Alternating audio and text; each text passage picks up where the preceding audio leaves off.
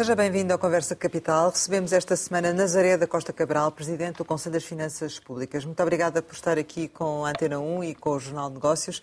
Como sempre acontece, começo por lhe perguntar o que é para si neste momento capital em Portugal? Neste momento, capital em Portugal é aumentar o crescimento potencial da economia portuguesa. Tarefa certamente complicada, sobretudo uh, no momento que atravessamos. E gostava de lhe perguntar em que medida é que esta crise política em Portugal pode vir a influenciar as previsões uh, macroeconómicas para este último trimestre e também para o próximo ano, do seu ponto de vista. Uh, bom, neste momento estamos de facto a notar e, e, e, temos tido de facto essa indicação, mesmo as, as recentes informações estatísticas vão neste sentido que há uma desaceleração do crescimento económico neste, desde logo neste, no terceiro trimestre. Estamos agora, naturalmente, a acompanhar o, o, o atual e último trimestre do ano. Uh, e, neste momento, uh, aquilo que marca esta desaceleração, ou que em grande medida justifica esta desaceleração, é o comportamento, desde logo, das exportações uh, e o comportamento também do, do turismo, particularmente. Um, e, eh, de certa forma, um, a evolução da economia portuguesa está a ser também influenciada pela evolução daquela que é a situação externa. Eu penso que neste momento, tal como tivemos oportunidade de assinalar, o principal risco que a economia portuguesa enfrenta continua a ser, sobretudo, um risco externo.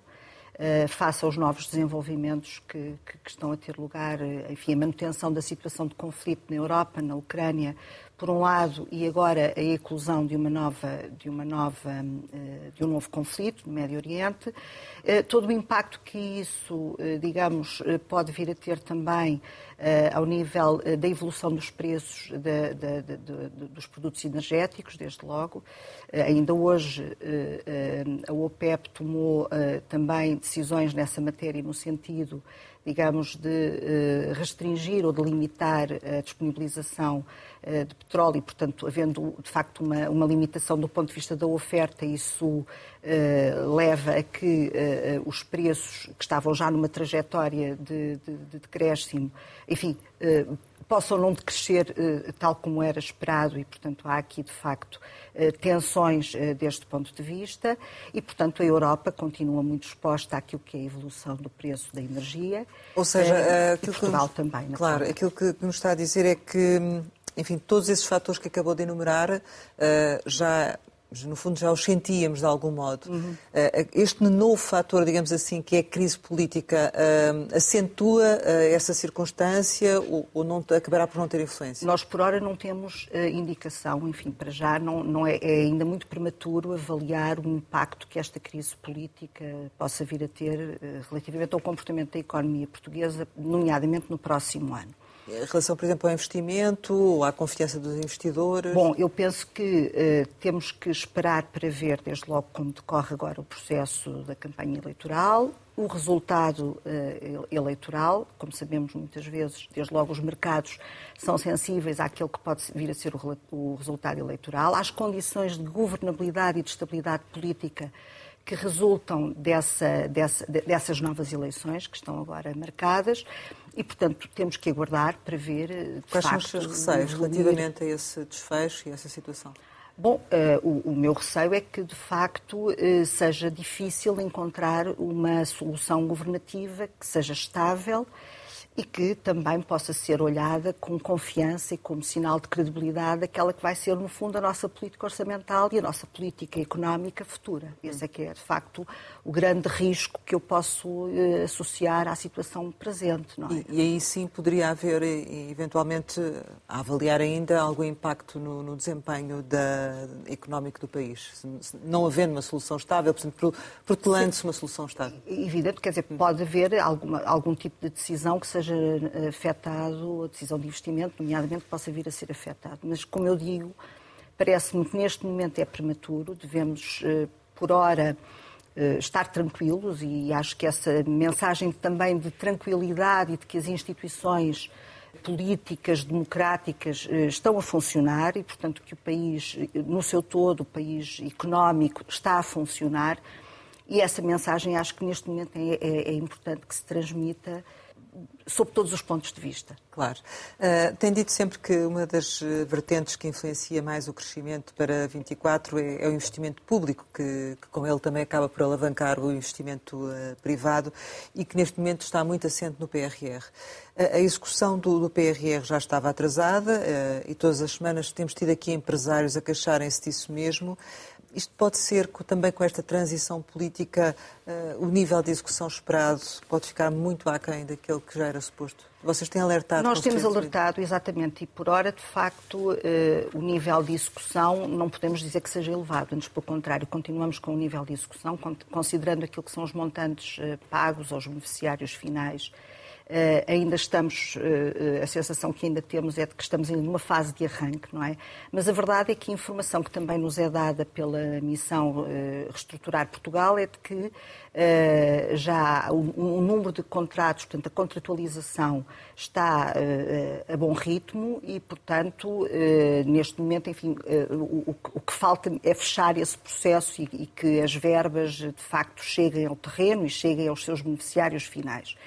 Portanto, eu creio que neste momento, eh, se já estamos de facto numa fase de execução, Agora é preciso que uh, aquilo que são obstáculos à execução sejam removidos para que rapidamente uh, aquilo que são, no fundo, as, as previsões de, de, de, de, crescimento do investimento público e muito alicerçado no PRR, para que essas previsões se materializem de facto e para que não haja mais atrasos esperamos, e esse é o meu desejo, é que de facto também ao nível ainda da decisão uh, política, se é que ela ainda pode de alguma maneira afetar uh, este processo, Uh, que, que, que, não existam entraves por causa, por causa dessa mesma decisão.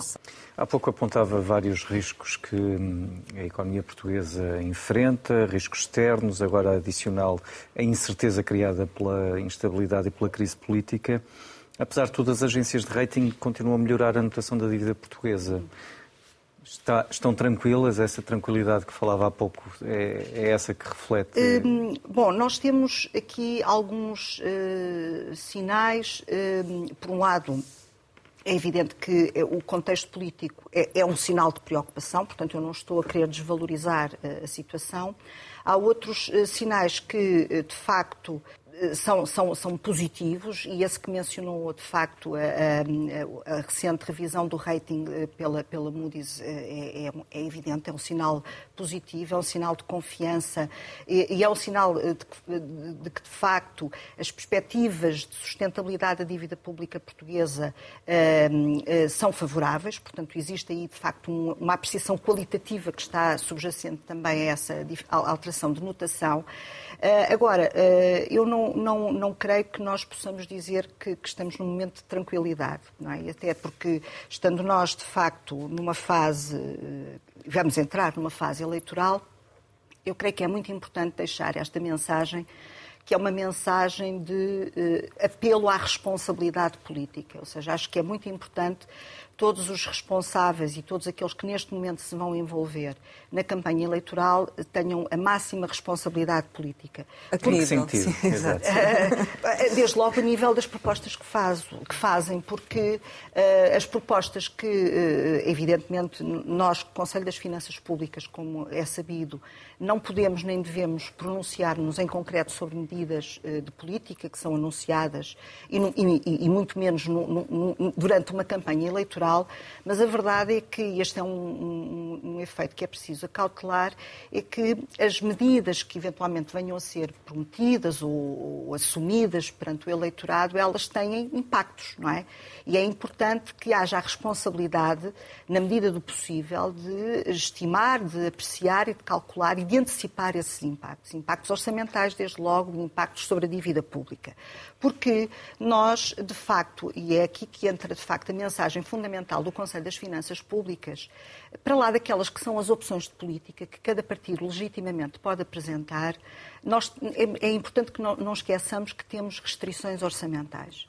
E essas restrições orçamentais, eh, e, e, e dentre essas restrições orçamentais, a mais importante é o facto de termos ainda uma dívida pública, um peso da dívida pública eh, no produto ainda muito elevado. Nós somos ainda dos países mais endividados da Europa, não nos podemos esquecer disto.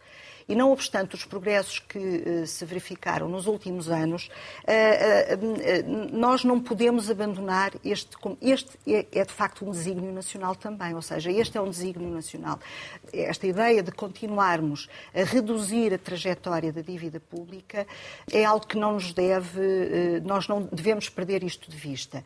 Claro que há sempre o ritmo dessa, dessa redução, mais pode rápido, mais, mais rápido ou mais lento. Agora, o risco de invertermos esta trajetória e de deixarmos de ter esta perspectiva de redução para de repente passarmos a ter outra vez uma perspectiva de aumento da dívida pública, eu acho que isto teria consequências muito funestas para as finanças públicas e para a economia do país. E aqui entra o bom senso das medidas propostas. Ora bem, ora bem porque de facto nós uh, uh, o perfil de risco de, de, de, do Estado, desde logo da República Portuguesa, poderia alterar-se e, e não só e de todas e de outras entidades, das entidades privadas também. As condições de financiamento que nós temos eh, eh, tentado conter, e, no sentido de elas serem mantidas em boas condições, elas poderiam rapidamente alterar-se e deteriorar-se, e no limite isto poderia depois gerar dificuldades até de financiamento para, eh, desde logo para o Estado, não é? E, portanto, eu penso que nós nunca nos devemos esquecer daquela que foi, no fundo, a herança da crise, da grande crise financeira, da crise das dívidas soberanas, as dificuldades que tivemos nessa altura. Por vezes a memória é curta, mas eu penso que ela deve ser avivada neste momento. E, e, também fazer notar o seguinte: a, a, evolução da dívida pública depende de aspectos que uh, o governo pode uh, controlar mais ou menos, não é? A evolução dos juros, à partida, enfim, não dependerão só da atitude do governo. O próprio crescimento da economia, eh, por vezes, eh, depende de fatores exógenos, mas o saldo primário depende, depende. daquela que é a atitude e aquele, aquele que é o comportamento e daquelas que são as opções fundamentais. E se nós pensarmos naquilo que é o nosso histórico desde a entrada do euro, nós temos uma média de déficits primários negativo, portanto, na ordem dos 1,3% do PIB. Negativo, não é?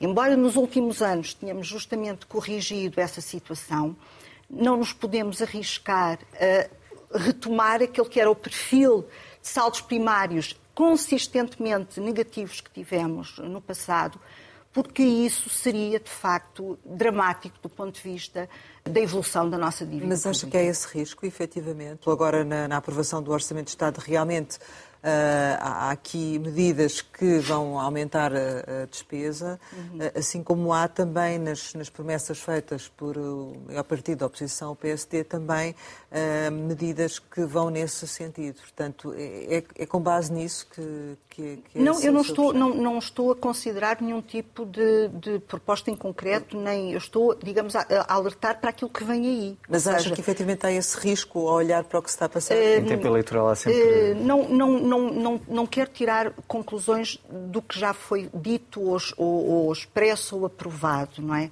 Aliás, se, se, quisermos pensar em termos de, de, de, daquilo que se passou agora na discussão do Orçamento do Estado, é evidente que foram propostas algumas alterações, elas têm algum impacto orçamental, em todo o caso não é um impacto, eh, enfim, demasiadamente expressivo. Pode ser acomodado, é isso?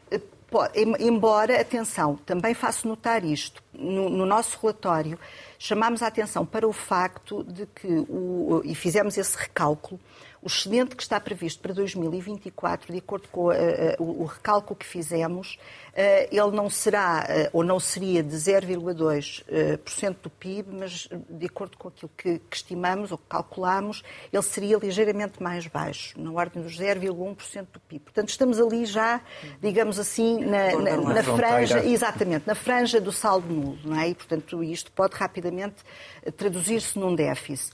E, portanto, é evidente que, tratando pequenas décimas do produto, também não, é, não, não, são precisas medidas muito significativas para que eh, esse, esse excedente rapidamente caia e, portanto, nós transitemos. Eu chamo também a atenção para o facto de que eh, este orçamento de 2024 é um orçamento que já provavelmente não dará a mesma margem de manobra que os seus antecessores mais próximos, em que de facto, eh, por força de uma certa sobreestimação inicial da, da despesa, foi possível ir acomodando uh, uh, ali algumas uh, despesas ao longo da execução, e sei que isso de maneira nenhuma comprometesse o bónus da inflação, para simplificar. Bem, e depois, além disso, também esse aspecto, e depois, além do, também do efeito da inflação sobre o comportamento da receita, mas é evidente que uh, o, o, contributo de todos esses aspectos parece estar a esgotar-se. E, portanto, as tais margens que permitiram, de alguma maneira,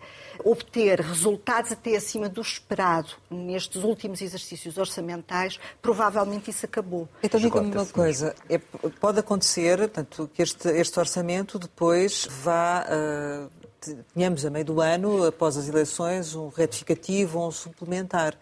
Partindo dessa base, fará sentido promover eh, modificações a meio do ano? Eh, como é que se poderá depois acomodar isso? Eu não sei, depende precisamente será o governo que estiver em funções nessa altura é que terá que o decidir, não é? Portanto, Mas terá por base decidir... aquilo que acabou de dizer, não é?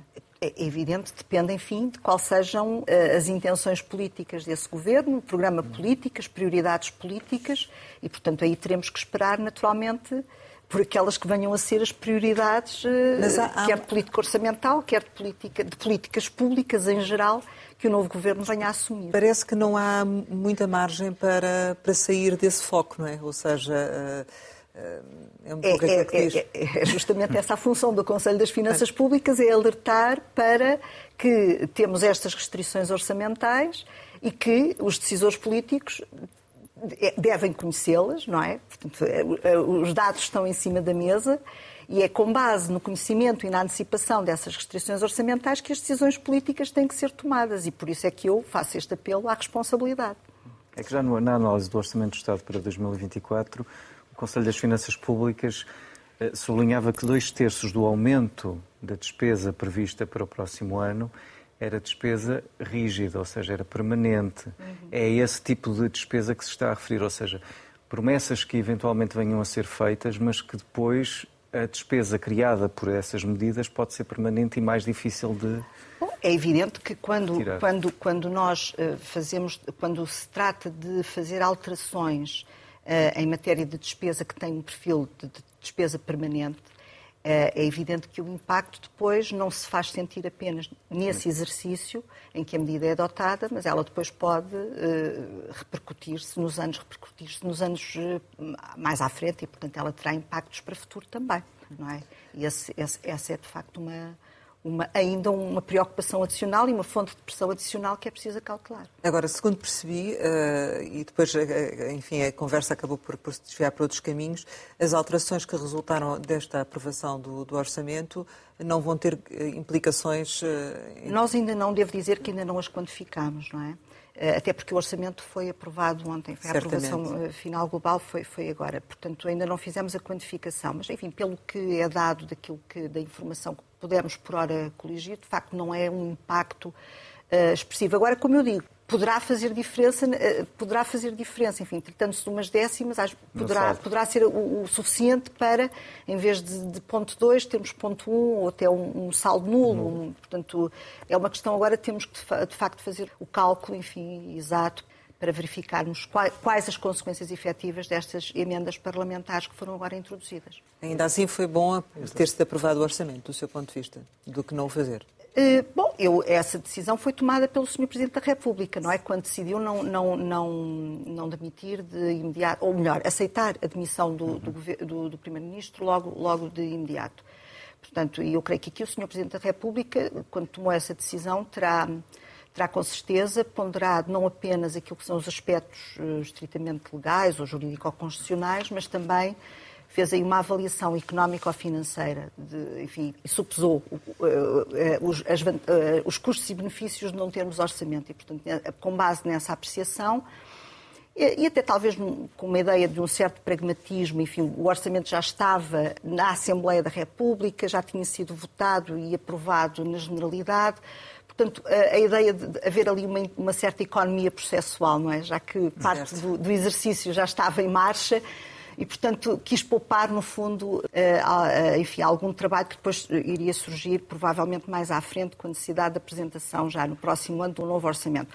Agora, é evidente que a situação atual, ela, apesar de tudo, tem, causa alguma estranheza, não é? Se nós pensarmos em termos daquilo que é o funcionamento do nosso sistema orçamental, porque se pensarmos bem, o que é que é um orçamento, não é? Isto parte logo desde a natureza do orçamento. O orçamento é um instrumento financeiro que visa concretizar a, a, política de um determinado governo. E não é do governo em abstrato, é de um determinado governo. Portanto, de um governo que está em funções. Isso significa que o governo que apresenta o orçamento depois vai executar esse orçamento à partida é isto que é suposto, não é? porque, aliás, o Governo tem eh, o exclusivo da apresentação da proposta do orçamento e ele também tem o exclusivo, digamos assim, de executar o orçamento. E, e depois, no final, ele é responsabilizado pela execução desse mesmo orçamento. Portanto, é perante os eleitores que aquele governo em concreto se vai responsabilizar. Ora, o que nós verificamos neste orçamento é que ele começou por ter um dono, não é? Que é, que é o governo constitucional, que ainda está em funções, e foi este governo que apresentou este orçamento e ele tinha um dono. E, de repente, de facto, eh, em virtude desta, desta situação, nós verificamos que ele eh, se tornou uma espécie de, de baldio, uma espécie de terreno eh, de ninguém, não é? De terra de ninguém. Porque o governo que apresentou o, governo, o orçamento no próximo ano, quando ele entrar em vigor, já não vai estar na plenitude das suas funções para o executar, porque já vai estar numa situação de, de gestão corrente. Portanto, muitas das medidas que carecem de ser hum, eh, regulamentadas e que exigem alguma intervenção normativa já não vão ser eh, adotadas porque o governo vai estar apenas em função em funções eh, de gestão corrente. Depois, o, o, o, governo que vier vai executar um orçamento que não é o seu que depois apresentando um retificativo, depois tudo depende se esse retificativo vai ser mais substancial ou no não. Limite. Mesmo que faça um retificativo, nunca será a mesma coisa, não é? Não é, não é, claro. não é, não é a mesma coisa do que apresentar ab início o seu próprio, o seu próprio orçamento. É? Então, nesse sentido, seguindo a sua lógica, Uh, faria sentido que o, o, próximo governo tivesse a oportunidade de apresentar não, esta não é, não é a minha lógica, é, é a lógica do, digamos. Do, do, digamos, do funcionamento do sistema orçamental, que é, que é de facto um sistema em que os órgãos de soberania têm, têm aqui competências repartidas, e nomeadamente o Governo e a Assembleia da República têm, têm competências repartidas.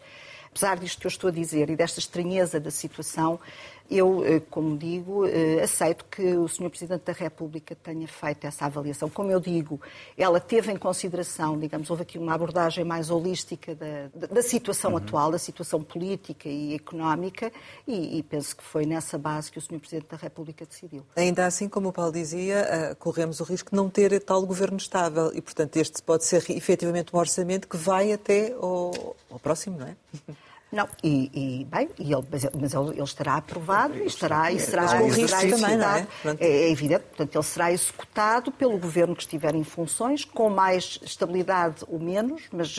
E com as tais medidas por regulamentar, como dizem, uh, e que, ele, que ele poderá não querer regulamentar. Digamos assim, se ele não aceitar politicamente essas mesmas uh, medidas, ele, ele não as regulamentará e, portanto, pelo contrário, naturalmente que as poderá deixar cair, não é?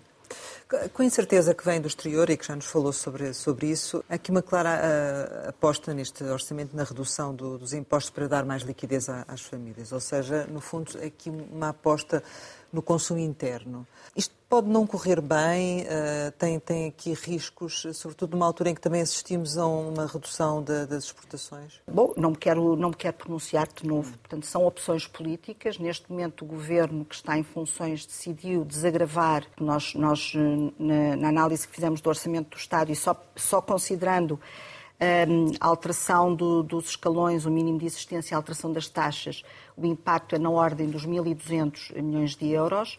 Eh, essas novas medidas, e estou uhum. a pensar só da parte, digamos, das novas medidas, sem considerar já o que vinha de trás, o carry-over das, das anteriores, e, e, portanto, é evidente que elas têm um impacto. E, e, eh, houve aqui uma opção política que é de, eh, evidentemente, de, de, de libertar rendimento e, portanto, de aumentar o rendimento disponível das, das famílias, de uma, boa parte, de uma boa parte das famílias portuguesas.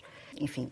Mas isso não tem riscos, sobretudo numa altura em que, como o Conselho Finanças Públicas já disse, o rendimento disponível das famílias está a vacilar, sem folgas financeiras e com poupanças esgotadas, não é? Procurar que a economia cresça por aí é complicado. Uh... Olha bem, aí eu creio que nós temos, de facto, um desafio importante, não é, pela frente, e por isso é que eu começo por é que eu afirmava que, que é muito importante apostarmos na manutenção das condições de crescimento potencial e no reforço das condições de crescimento potencial da, da economia portuguesa, porque disso depende naturalmente o nosso futuro coletivo e enquanto país.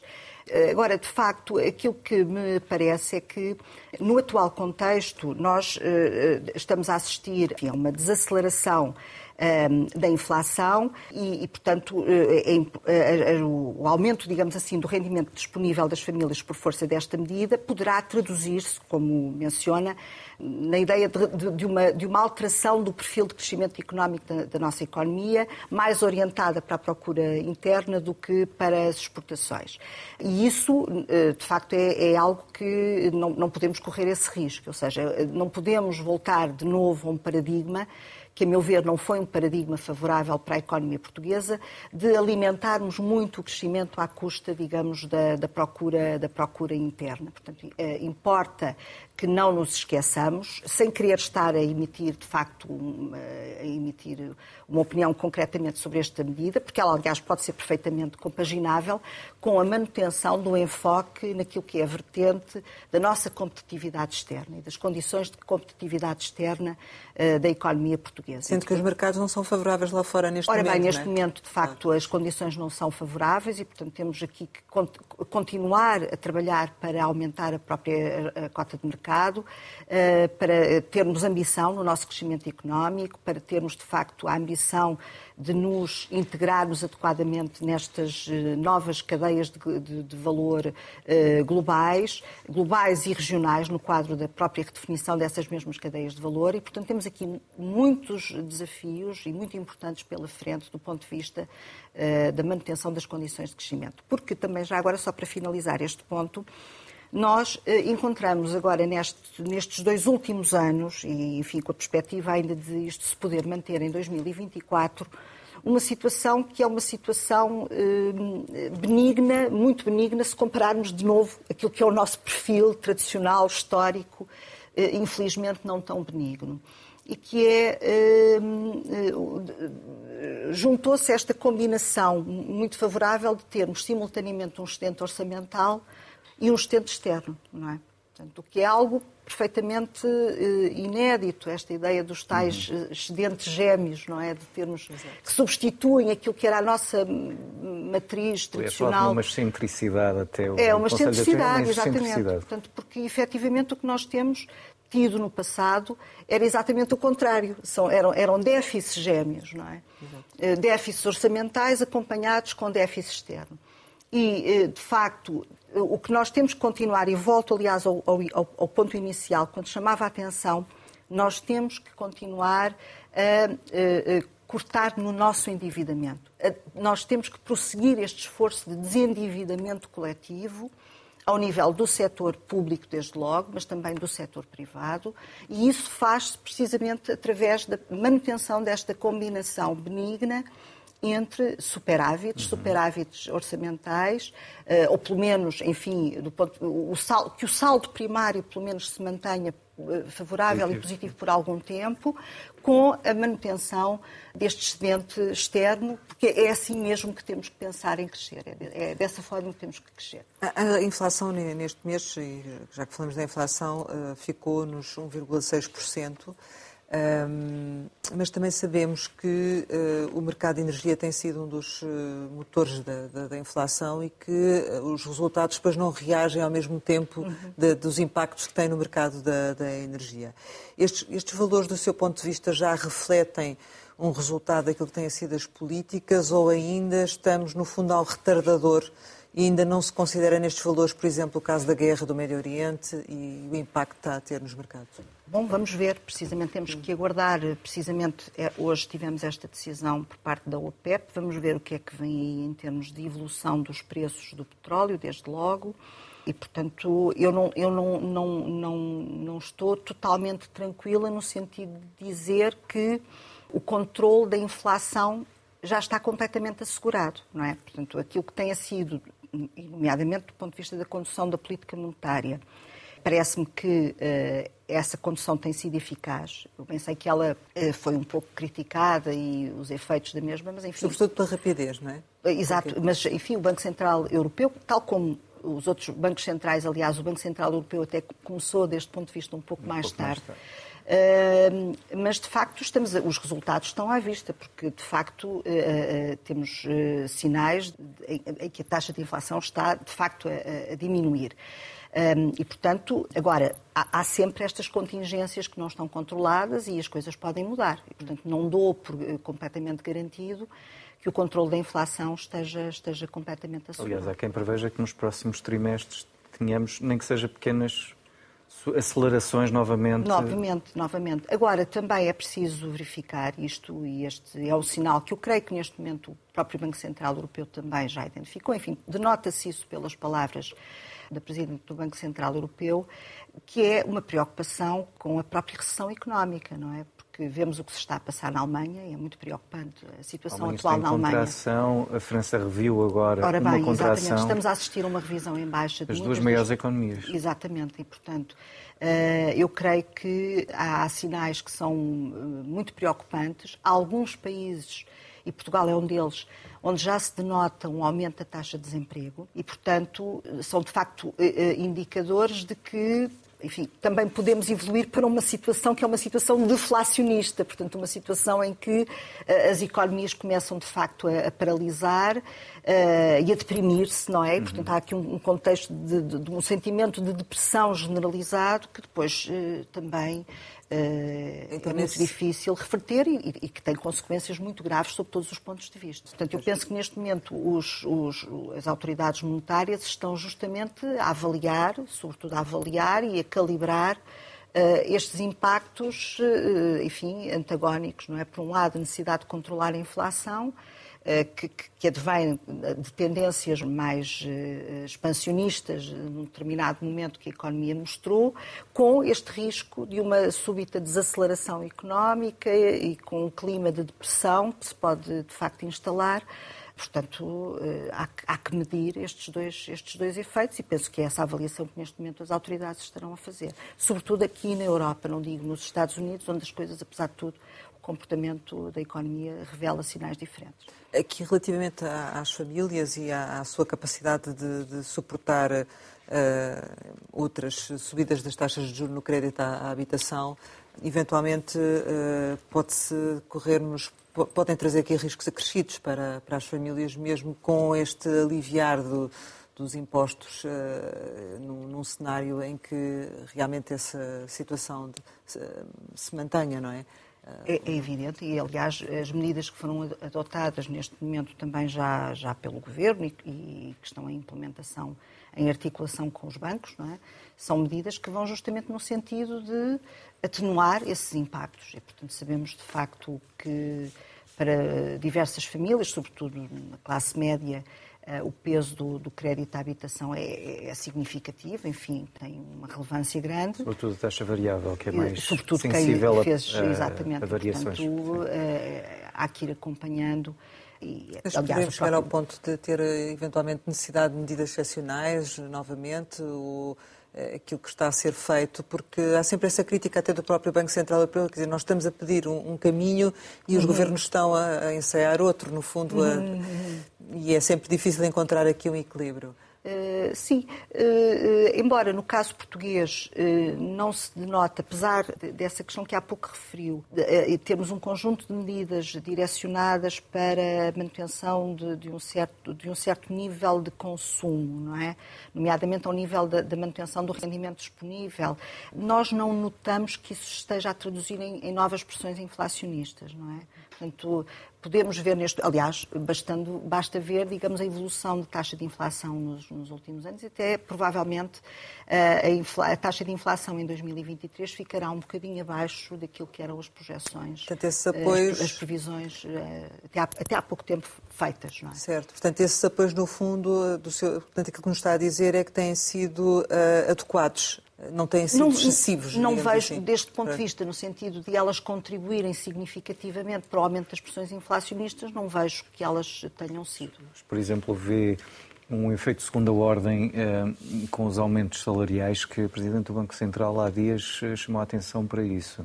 Uhum. Que é atenção porque os aumentos salariais estão, podem vir a ser ou estão a ser já neste momento o motor uhum. da, da inflação. Isso pode ser preocupante é, é, exatamente, e eu já eu própria já, já, já, me tinha referido um, um, em tempos a essa questão. É preciso, de novo, aqui, moderação, portanto, é preciso aqui, de facto, cuidado, avaliação dos impactos que isso que isso possa ter. Eh, em 2022, enfim, a situação, o choque inflacionista foi de facto uh, súbito, enfim, foi, e foi brutal desse ponto de vista, e, e houve ali uma, um momento em que a evolução dos salários não acompanhou uh, de imediato aquilo que tinha sido o impacto uh, da inflação. E, e, e efetivamente, isso traduziu-se numa, numa perda de poder de compra da maior parte das famílias, quer no setor público, quer no, assim. exatamente, quer no setor público, quer no setor privado. Agora, já em 2023 e aquilo que se perspectiva para o, para o próximo ano, 2024, eh, aponta para uma recuperação em termos reais, não é? Dos salários. E, portanto, essa recuperação está a ser feita. Agora, é importante, de facto, que eh, não se possa, que, que isto não signifique que vamos, eh, enfim, novamente, que há aqui um, algum descontrole uhum. que possa novamente uh, explotar os tais efeitos de segunda ordem, nomeadamente pressões inflacionistas pelo lado dos salários. E, portanto, é preciso ir com, com moderação acompanhando esta evolução. Acha, do seu ponto de vista, que a banca poderia estar a fazer mais para a captação de poupança? Porque foi uma das críticas também que foi feita relativamente à questão do, deste, deste movimento uh, deste esforço para conter a inflação da, da banca também uhum. não ter desempenhado em o papel que devia desempenhar e também bem sabemos que as poupanças dos portugueses neste momento uh, estão a ser gastas precisamente para tentar, em alguns casos, manter uh, a, a, habitação. Deveria a banca ter aqui também outro procedimento que pudesse, no fundo, ajudar um pouco melhor a economia? Repare, eu creio que todo o país deveria ter alguma preocupação com o aumento da poupança, não é?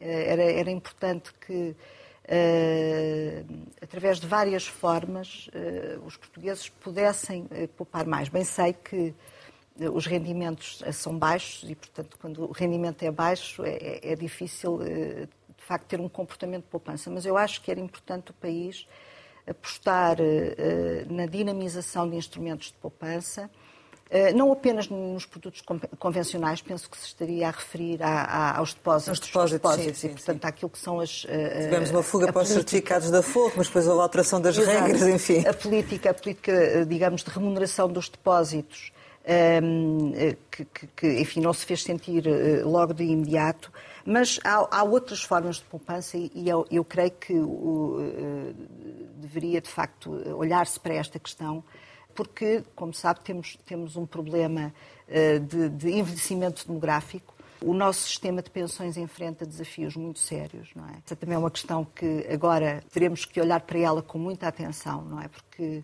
os aspectos estruturais uh, da nossa, do funcionamento do nosso país, da nossa sociedade, das nossas finanças públicas, eles têm que ser encarados com outra coragem e com outro realismo, desde logo. Portanto, não podemos mais escamotear que temos de facto um problema. E, eh, e por isso eu acho que está na hora também de deixarmos de ter medo de encarar esta necessidade que o país tem de, de apostar em, em, novas formas de poupança, poupança de longo prazo, para que exista manutenção de nível de vida nas fases inativas da vida de, de, uma pessoa.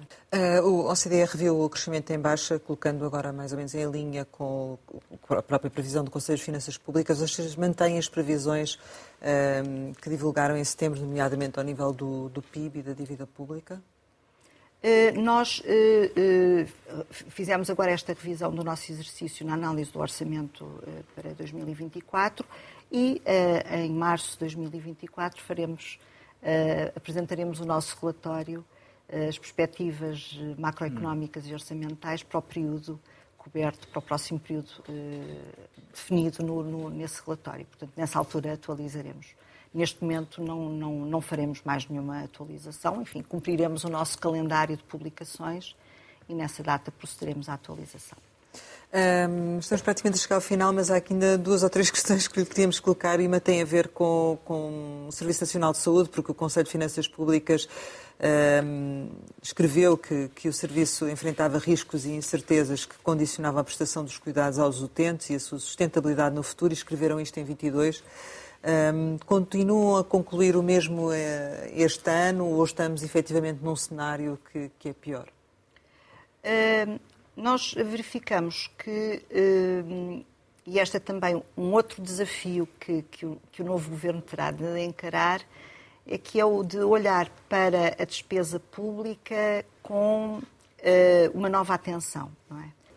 temos, eh, digamos, insistido de forma muito vincada na necessidade de fazermos uma reforma, desde logo eh, administrativa, da administração pública, uma reforma daquilo que são os instrumentos de programação, de planeamento da despesa pública, a necessidade de fazermos exercícios, de, exercícios verdadeiros e efetivos de revisão da despesa pública para que possam ser identificadas eh, despesas supérfluas, despesas desnecessárias, redundâncias, desperdícios e para que, de facto, tenhamos eh, a capacidade de olhar para a despesa pública e dizer aquilo que é, no fundo, identificar aquilo que é o, aquilo que são os graus de prioridade da despesa. Isso, Isso foi identificado, mas nunca, nunca Isso se soube nunca, o resultado. Ainda, ainda estamos. Já vem desde 2016, ainda estamos para rever, para regulamentar a Lei de Enquadramento Orçamental de 2015, e nomeadamente para concretizarmos os programas orçamentais. Uhum.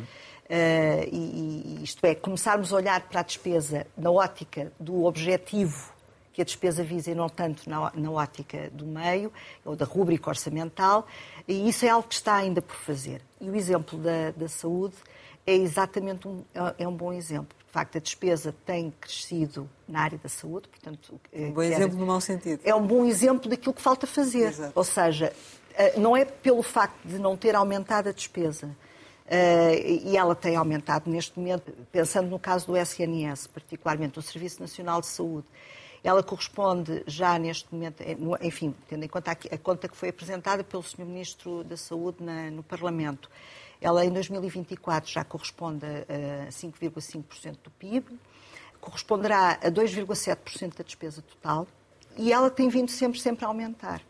E não me parece que eh, os cidadãos, não é, os utentes do Serviço Nacional de Saúde, vejam refletido esse aumento da despesa na melhoria dos seus cuidados. Portanto, resolver problemas atirando dinheiro para cima deles não está a conseguir. Não, e repare, não é eficaz, neste caso geral, não tem eficiência. Não, exatamente, de um modo geral, nós já estamos completamente alinhados em termos internacionais. A nossa despesa pública está ali eh, nos 49% uhum. eh, do produto, que é, eh, digamos, perfeitamente alinhado com a média europeia. Eu penso que os portugueses, com este nível de despesa, eh, acho que já mereciam ter uh, uh, serviços públicos com outro tipo de qualidade e com outro tipo de, de grau de, de, satisfação, não é? E, portanto, há aqui qualquer coisa que, se, se isto é assim, se nós temos já este nível de despesa e se aquilo que depois os cidadãos que pagam essa despesa com os seus impostos não, não vai ao encontro daquilo que são as suas expectativas e as suas necessidades, e às vezes até as suas necessidades básicas, é porque há qualquer coisa que está a falhar e há qualquer coisa que tem que ser mesmo uh, olhada com muita atenção. Não, tem, não devemos ter medo de, de reformar e de olhar na perspectiva de fazer uma verdadeira reforma da administração pública, da despesa pública da, e da orçamentação, da forma como se uh, faz a orçamentação da despesa pública e a programação de despesa pública neste país. Chegamos ao final e, como habitualmente, lançamos algumas palavras para uma resposta rápida. A primeira é Conselho das Finanças Públicas. É, é uma instituição uh, independente, encarregue de avaliar e monitorizar a política orçamental e penso que hoje é uma, uma instituição muito importante para a credibilidade das finanças públicas do país. Teodora Cardoso. Tenho muitas saudades. Administração Pública. Falta reformá-la.Rio Centeno. Governador do Banco de Portugal. Pobreza. É muito triste que ela exista. Nazaré Costa Cabral. Acho que sou uma pessoa uh, séria uh, e, e, e, e bem disposta. Ambição fazer bem o meu trabalho e com honestidade. Mãe? Galinha. Família? é, é, é, para mim muito importante, mas é uma espécie de tentar harmonizar o caos, uma vez que a minha família é uma família numerosa. Natal? É um momento de reunião. Portugal. É um, um país magnífico. Nazaré da Costa Cabral, muito obrigada por ter estado aqui com a Antena 1 e com o Jornal Negócios. Pode rever este Conversa Capital com o Presidente do Conselho das Finanças Públicas em www.rtp.pt. Regressamos para a semana, sempre neste dia, esta hora, e claro, contamos consigo.